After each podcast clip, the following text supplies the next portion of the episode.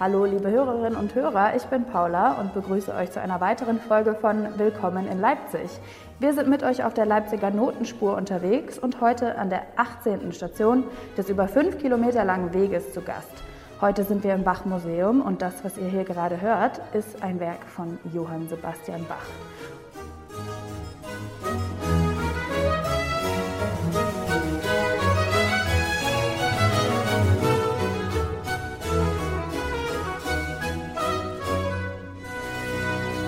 Und um den dreht sich hier natürlich heute alles.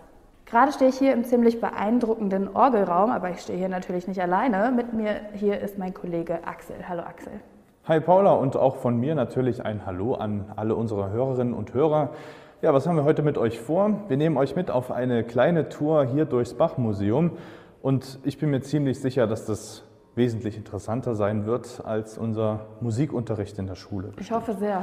Ja, denn ich sehe hier schon, es ist einiges sehr interaktiv. Hier im ersten Raum, wo eben die große oder mehr oder weniger große, aber sehr alte Orgel steht, äh, sind hier so eine Art ja, Orgelpfeifen. Und ich glaube, wenn man die berührt, dann spielen die Musik.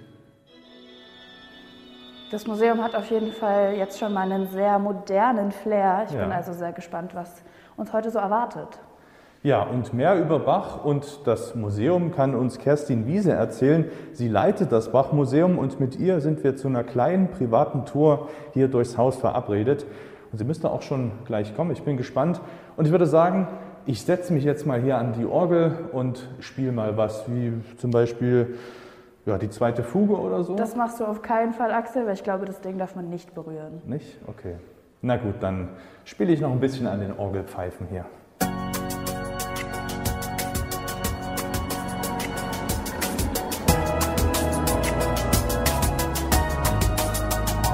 Willkommen in Leipzig.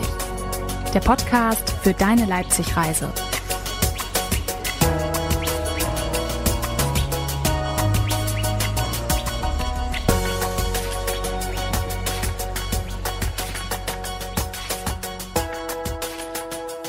Bei uns ist jetzt Kerstin Wiese. Sie ist die Leiterin des Bach-Museums. Hallo Frau Wiese, vielen Dank, dass Sie uns empfangen und uns heute ein bisschen durch das Museum führen. Hallo, ich freue mich sehr, dass Sie da sind. Wir sind ja jetzt hier im Raum mit der historischen Orgel und gucken uns jetzt ein bisschen um. Wo geht es denn als nächstes hin? Also von diesem Raum kann man eigentlich verschiedene Räume betrachten. Wir können zum Beispiel in unser virtuelles Orchester gehen, Bachs Orchester. Dort kann man Musikinstrumente kennenlernen und zwar nicht nur angucken, sondern auch ihren Klang, ihren Sound kennenlernen. Das ist das Besondere an diesem äh, Orchester. Dort kann man mit dem Klang vom Bachs Orchester experimentieren. Ja, super, das klingt gut. Dann lass uns da doch mal hingehen, oder? Machen wir, klar. Einmal hier lang, ja, durch den Genau, da ist Klangvorhang. ein, ein Vorhang, das ist ein Akustikvorhang, damit der Klang des Raumes äh, möglichst in dem Raum bleibt und im Museum nicht ein großer Klangsalat entsteht. Man hört direkt schon Instrumente im Hintergrund.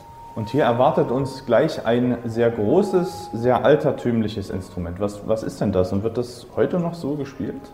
Das ist ein großer Violone und das Besondere an diesem Instrument ist, dass es tatsächlich in Bachs Orchester gespielt wurde, unter ihm selbst. Also er kannte dieses Instrument und es ist tatsächlich noch spielbar. Wir haben es auch schon mal äh, gespielt, aber meistens befindet es sich hier in der Vitrine und kann betrachtet werden. Wir können uns dieses Instrument natürlich auch anhören. Ja. Denn hier im Raum haben wir ein Orchester. Man hört schon die Musik im Hintergrund, die wird gleich wieder starten. Und wenn ich jetzt hier auf den Knopf drücke, Hier an den Wänden sind so weiße Kästen und darauf befinden sich ja so, so Gläser mit verschiedenen Instrumenten drauf. Und hier hören wir jetzt die Violone. Genau, hier sind diese historischen Musiker dargestellt mit den verschiedenen Instrumenten und alle Instrumente, die hier in der Vitrine zu sehen sind, können hier eben auch ähm, hervorgehoben werden, so dass man den Klang des einzelnen Instrumentes kennenlernen kann. Oder aber diesen Choral ganz unterschiedlich instrumentieren kann. Dann können Sie experimentieren, was hat Bach eigentlich gemacht. Denn Orchestrierung eines Musikstücks ist natürlich eine der wichtigen Aufgaben eines Musikers. Und wenn Sie hier in die äh, Vitrinen schauen, dann sehen Sie ja auch Instrumente, die Sie wahrscheinlich noch nie gesehen haben. Beispielsweise dieses was vielleicht so ein bisschen aussieht wie ein Krummhorn. Mhm. Das ist eine Oboe da Caccia. Caccia ist ja Jagd auf Italienisch. Ah ja. Klingt auch so ein bisschen wie ein Jagdhorn, also okay. eine tiefe Oboe. Daneben hätten wir die Oboe d'Amore, Amore, die einen besonders lieblichen Klang hat. Oder auch dieses interessante Instrument hier, das ist ein Zink. Hat ja Grifflöcher wie eine Flöte, ja. so ein bisschen gekrümmt, weil man das sonst auch gar nicht greifen könnte, hat aber ein Trompetenmundstück. Mhm. Also das sind einfach ganz besondere Instrumente. Kann man denn sagen, was äh, Bachs Lieblingsinstrumente waren, die er am, am liebsten eingesetzt hat? Ich würde mal sagen, er selbst war ja ein großartiger Organist. Mhm. Tasteninstrumente sind für ihn besonders wichtig. Ich würde sagen, dass die Orgel wahrscheinlich sein Lieblingsinstrument war. Und die Orgel ist ja eigentlich so was ähnliches wie ein Orchester. Sie mhm. haben da Register, sie können mit allen Klangfarben arbeiten. Das, was er in seinen Orchesterstücken macht, macht er im Grunde ja auch schon an seinen Orgelstücken. Im Mendelssohn-Haus haben wir erfahren, dass äh, dem Herrn Mendelssohn es sehr wichtig war, dass es seinen Musikern und Musikerinnen gut ging. Wie ist das denn beim Bach gewesen? Wie war denn sein Führungsstil? Bei Bach muss man immer sagen, wir wüssten gerne viel und wir wissen sehr wenig, weil uns die Quellen über solche Dinge eigentlich in der Regel keine Auskunft geben. Wenn man sich die Musikstücke anguckt, dann denke ich, hat er nicht zwingend darauf geachtet, was seine Musiker können, sondern er hatte einen Qualitätsanspruch, den er mhm. umsetzen wollte. Es gibt ein paar Quellen, die darüber Auskunft geben, dass er sich hier zum Beispiel mit der Stadt gestritten hat oder auch mit der Thomasschule. Es gab auch viel Konfliktstoff, das wissen wir dann meistens aus solchen amtlichen Dokumenten, wenn sie sich erhalten haben. Also doch vielleicht recht eigenwillig. Ich würde mal vorschlagen, dass wir durch den nächsten Akustikvorhang mal schreiten in den nächsten Raum. Was erwartet uns denn da? Wohin kommen wir denn jetzt? Wir sind jetzt hier in einem Raum über äh, das Familienleben. Wir haben den Raum genannt, dem Familienleben auf der Spur. Mhm. Das hat wieder etwas damit zu tun, dass wir natürlich gar nicht so viel wissen über dieses Familienleben. Das Privatleben von Bach ist uns relativ ja, wissen wir nicht so viel darüber. Wir stehen hier vor einem Stammbaum. Wir sehen Johann Sebastian Bach, seine erste Frau Maria Barbara, über die wir wirklich so gut wie gar nichts wissen, außer dass sie mit 35 Jahren verstorben ist, sieben Kinder bekommen hat. Mhm. Und dann seine zweite Ehefrau Anna Magdalena Wilke, die hat nochmal 13 Kinder bekommen. Halleluja. Sie sehen jetzt hier einige Porträts, das sind die ähm, Söhne von Bach, die wieder bekannte Musiker geworden sind. Ansonsten sind das nur solche Silhouetten und das liegt natürlich auch daran, dass wir keine Porträts von diesen Personen haben. Wir wissen gar nicht, wie die ausgesehen haben. Wir wissen, dass es bei Anna Magdalena ein Porträt gab, denn sie war eine Sopranistin, mhm. ähm, eine bekannte Hofsängerin. Aber hier in Leipzig hat sie ihren Beruf dann auch nicht weiter ausgeübt. Bei 13 Kindern bleibt wahrscheinlich auch nicht mehr so viel Zeit. Genau, das ist das eine. Das andere ist, dass es in Leipzig keinen Hof gab und an den Kirchen solistischer Gesang von Frauen verboten war. Das heißt, sie konnte hier natürlich im privaten äh, Bereich singen und sie ist auch mit ihrem Mann häufiger auf Konzertreisen gefahren an befreundete Höfe. Aber ihren Beruf so hätte sie hier gar nicht ausüben können. Es geht ja dann auch noch in einem weiteren Raum mehr um das Leben von Bach in Leipzig. Wollen wir da vielleicht jetzt mal hingehen? Da können wir jetzt mal hingehen. Was ich ganz interessant fände, wir haben etwas kurz Hof angesprochen. Was bedeutet es denn, äh, Musiker am Hof zu sein? Johann Sebastian Bachs erste Stelle war tatsächlich schon eine Stelle am Hof in Weimar als Lakai und Musiker. Die höchste Stelle am Hof ist Kapellmeister. Die ist eben in Weimar verwehrt geblieben und er ist dann nach Köthen gegangen, wo er eben Kapellmeister werden konnte. Allerdings muss man sagen, man kann natürlich nicht einfach kündigen mhm. bei Hof. Der Herzog in Weimar war äußerst verärgert, dass Bach gegangen ist und hat ihn für einige Wochen in einen Gefängnisturm geworfen, oh bevor er dann in Ungnade entlassen wurde.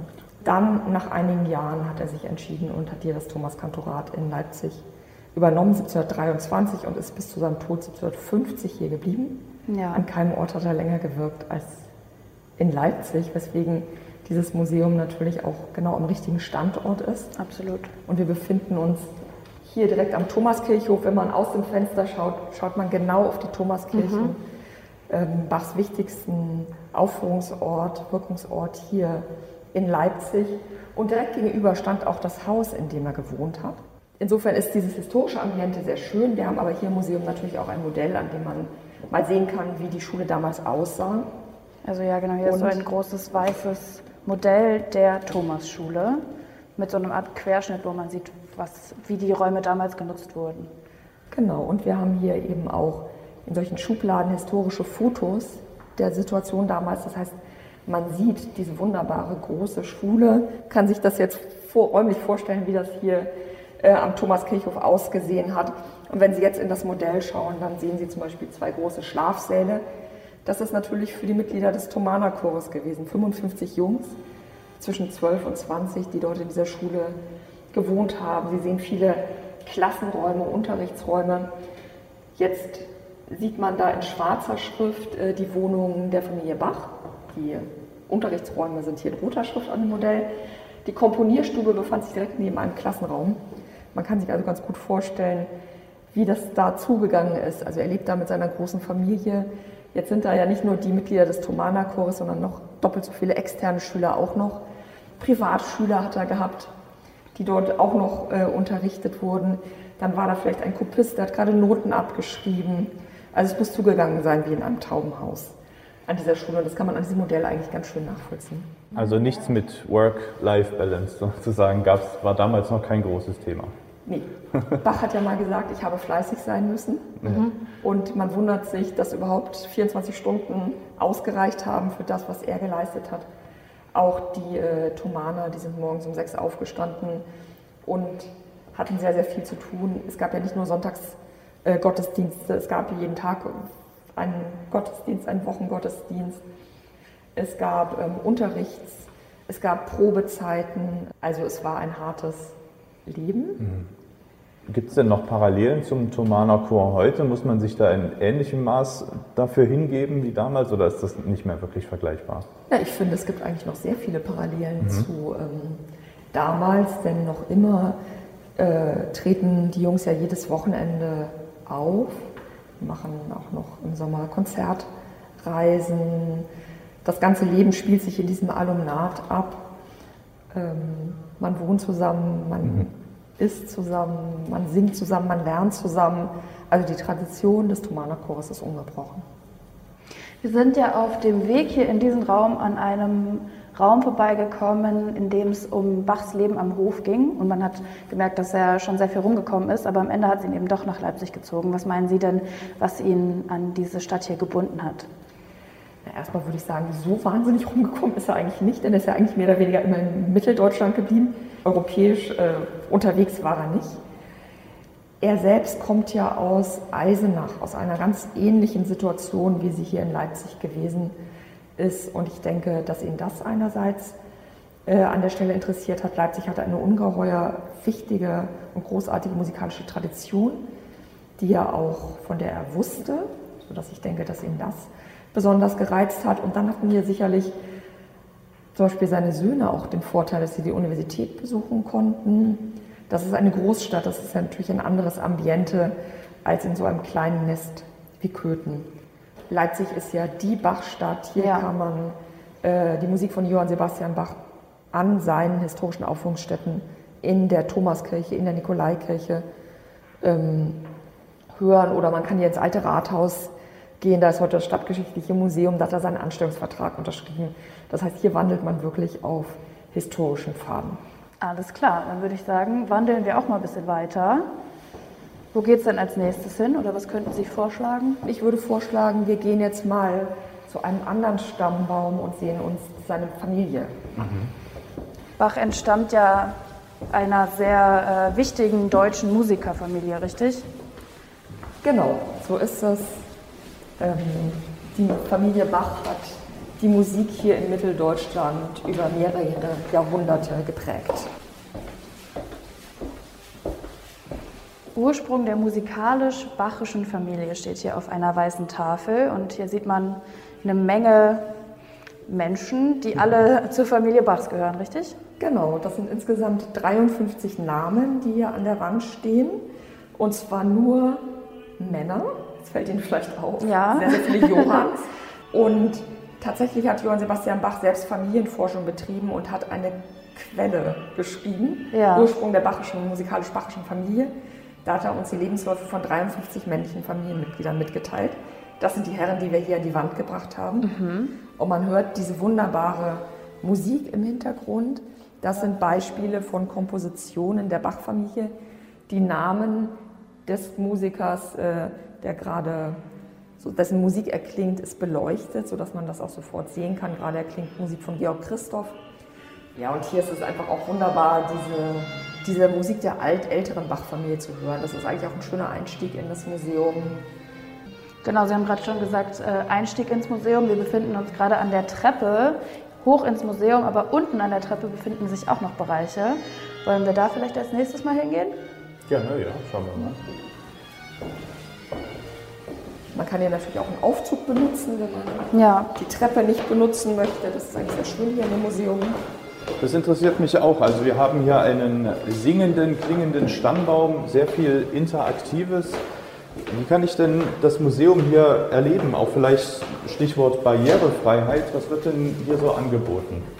Also wir haben ein sehr umfangreiches, inklusives Konzept für das Museum entwickelt. Wir haben unter anderem in unserem Media Guide ähm, Versionen für blinde Menschen. Dann haben wir eine Version in leichter Sprache und in Gebärdensprache, sodass man jeweils mit diesem Media Guide das Museum besuchen kann. Wir haben viele Taststationen hier. Also es gibt die Möglichkeit, zum Audioguide sich eine Teleschleife auszuleihen. Dann wird nämlich der Inhalt des Audioguides direkt auf das Hörgerät übertragen. Und zuletzt haben wir etwas entwickelt für Menschen aus dem Autismus-Spektrum. Das sind Informationsmaterialien, die kann man sich von der Webseite ähm, herunterladen und kann sich damit intensiv auf den Museumsbesuch vorbereiten. Ich habe auch noch was von einer App gehört oder einem, einer Art Guide-Gerät, das ich hier an die Hand bekomme. Sie haben es auch dabei in der Tasche. Genau, das sieht aus wie ein Smartphone. Es ist ein Audioguide mit vielen Bildmaterialien auch. Man kann auch zoomen in die Noten rein, sehr viele Musikbeispiele. Wenn Sie hier Noten sehen, äh, beispielsweise auf dem Porträt dort hinten in der Schatzkammer von Johann Sebastian Bach ist ein Rätselkanon zu sehen und den kann ich mir hier dann auf dieser App auch anhören. Stichwort Schatzkammer, davor stehen wir jetzt und ich würde sagen, da gehen wir jetzt mal rein. Schon mal sehr schöne Atmosphäre, wenn man hier reinkommt. Das ist alles in so einem dunkelgrün, so Smaragdfarben. Genau, wir haben hier extra einen Raum gestaltet, der ganz edel ist, der dunkel ist, weil natürlich unsere wertvollen Handschriften, die Sie hier überall in den Vitrinen äh, sehen können, äh, nur sehr, sehr empfindlich sind und nur ganz wenig Licht ähm, abbekommen dürfen.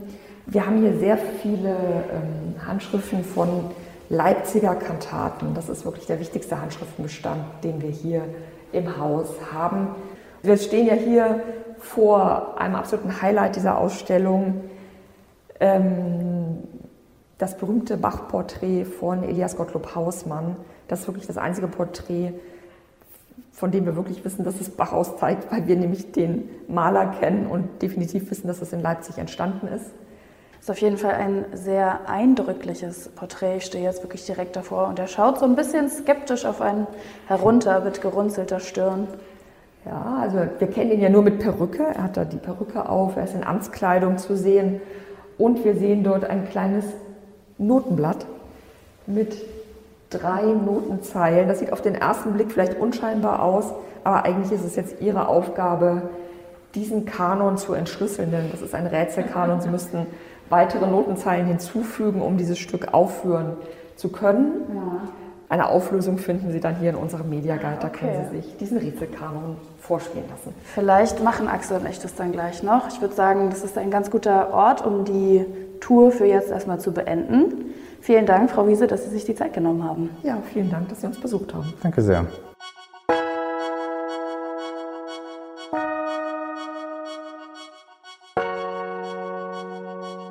Und jetzt haben wir auch schon direkt unseren nächsten Termin. Wir müssen jetzt in die Bibliothek. Dort wartet Professor Dr. Michael Maul auf uns Und der ist unter anderem für die Organisation des großen Bachfests zuständig. Also ich kann mir vorstellen, dass der bestimmt alle Hände voll zu tun hat. Und trotzdem hat er sich für uns die Zeit genommen. Also würde ich sagen, schnell hin, oder? Unbedingt.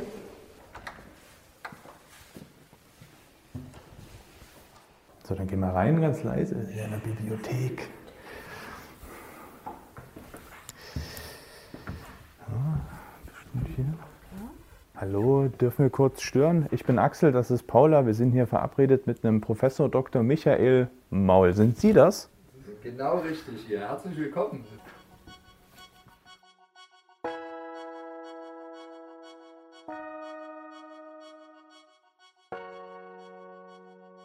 Herr Maul, wir sitzen oder stehen hier gerade in der beeindruckenden Bibliothek. Ganz spontan, was ist denn so Ihr liebstes Werk hier oder was begeistert Sie am meisten? Oh, das ist ganz schwer zu sagen. Da hinten in der Regalreihe stehen ja irgendwie drei laufende Meter Bach-Gesamtausgabe. Also all die Noten, die Bach äh, komponiert hat und die bis heute erhalten geblieben sind. Und irgendwie, wenn ich jetzt ein Werk nennen würde, äh, dann würde mir im nächsten Augenblick sofort einfallen, dass es ja dann noch ein anderes gibt, was mindestens genauso gut ist, eigentlich unmöglich.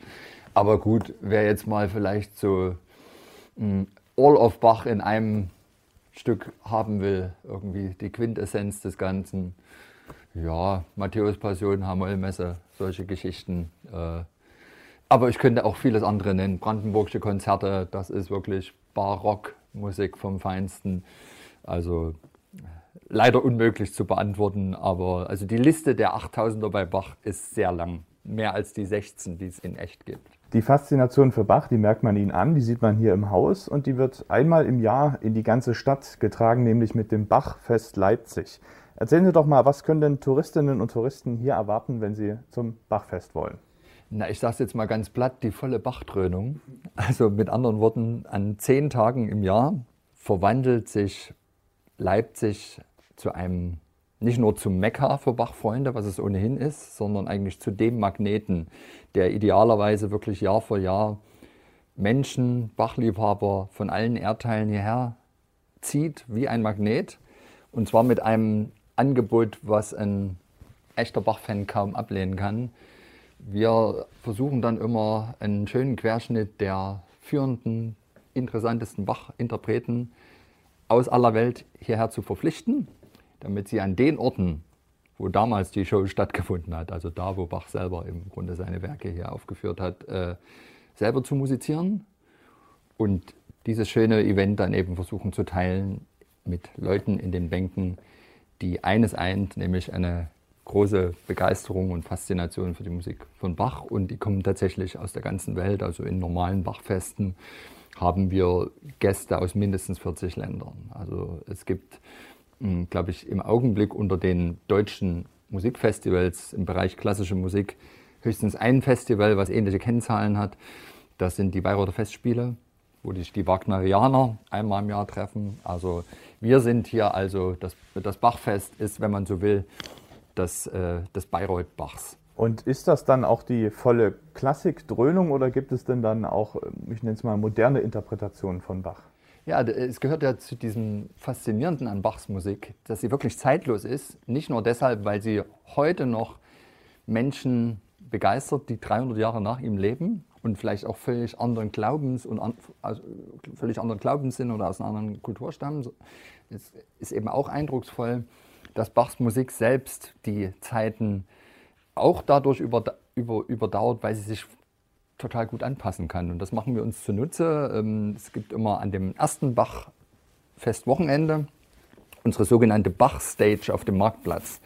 Und das ist eine große Bühne, wo wir versuchen, mit einem kostenfreien äh, Programm allen Bachliebhabern wie solchen, die es noch werden können, wollen, sollen, äh, einfach äh, das zu demonstrieren, wie Bach tatsächlich in der Lage ist, alle zu packen mit einem Crossover-Programm. Also äh, in diesem Jahr als Beispiel, da kommt eine Band, die nennt sich Son of a Bach. Die spielen auf ihren E-Gitarren und äh, Bassgitarren eigentlich nichts anderes als Bach komponiert hat, aber eben mit diesem ganz modernen Instrumentarium. Und es ist wirklich feinster Heavy Metal, äh, die Headbang dazu.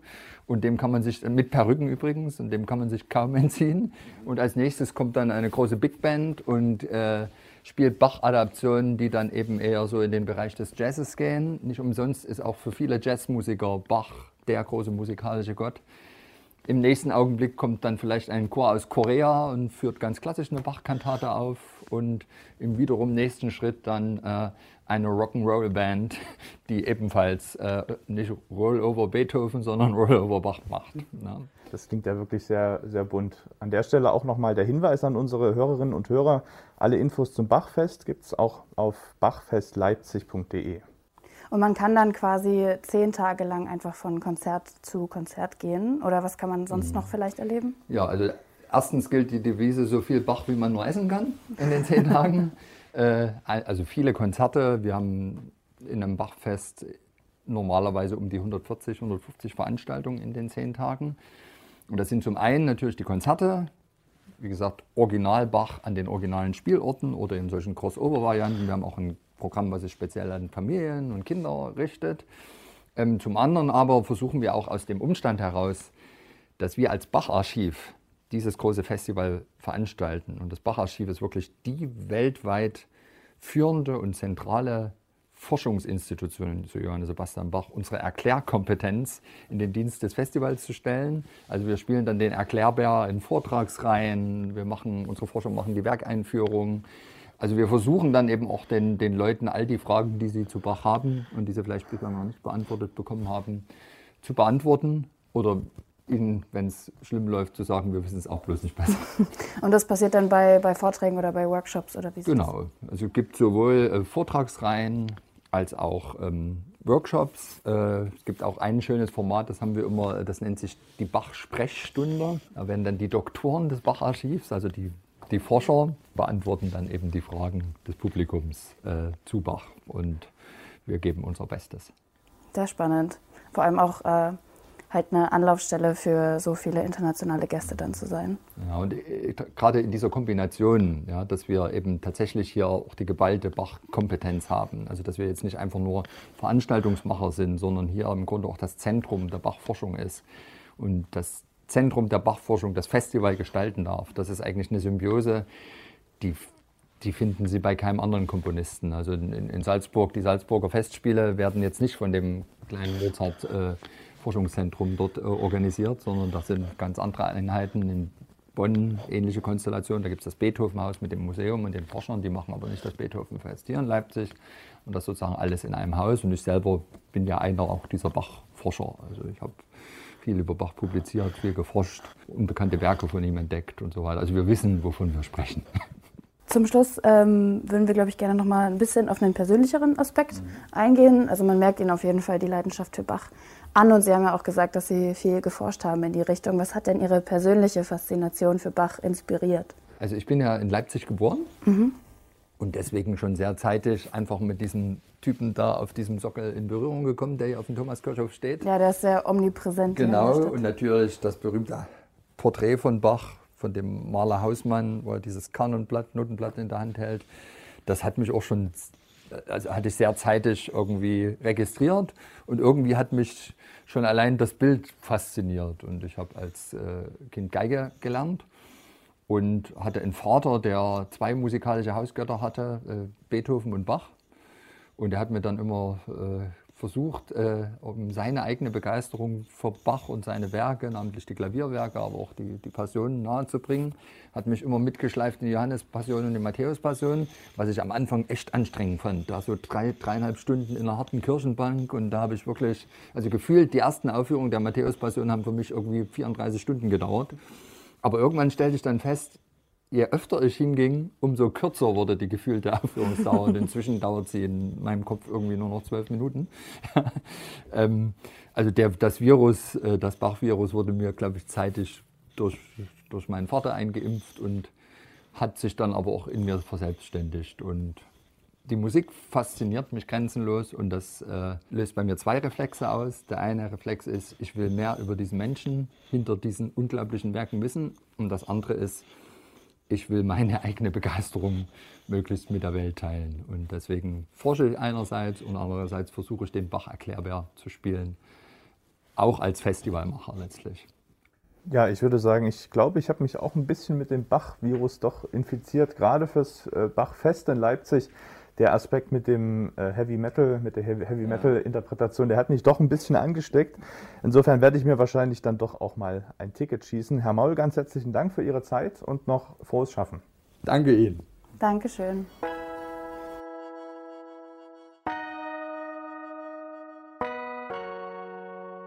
Ja, das war ein sehr interessantes Gespräch mit Herrn Maul und so langsam neigt sich unser Tag hier im Bachmuseum ja dem Ende zu. Es gibt aber noch einen letzten Raum oder einen letzten Ort, den ich gerne sehen möchte mhm. und das ist der Garten. Oh ja, draußen scheint die Sonne, dann lass uns da mal hin.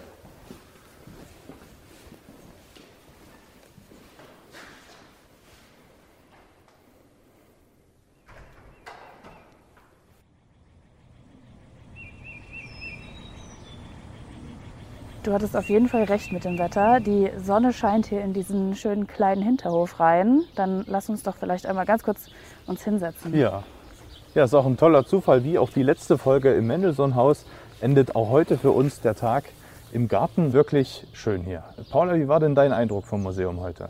Ja, ich muss sagen, ich bin wirklich positiv überrascht davon. Ich dachte immer so ein bisschen klassische oder Barockmusik wäre nicht so mein Ding. Ich glaube, da hat mir der Musikunterricht wie dir wahrscheinlich auch so ein bisschen äh, was ruiniert. Oh, Aber ja. ich muss sagen, heute wurde ich echt vom Gegenteil überzeugt. Also es ist ähm, wirklich schön zu sehen, wie lebendig hier Musik gelebt wird und wie das an Touristinnen und Touristen vermittelt wird.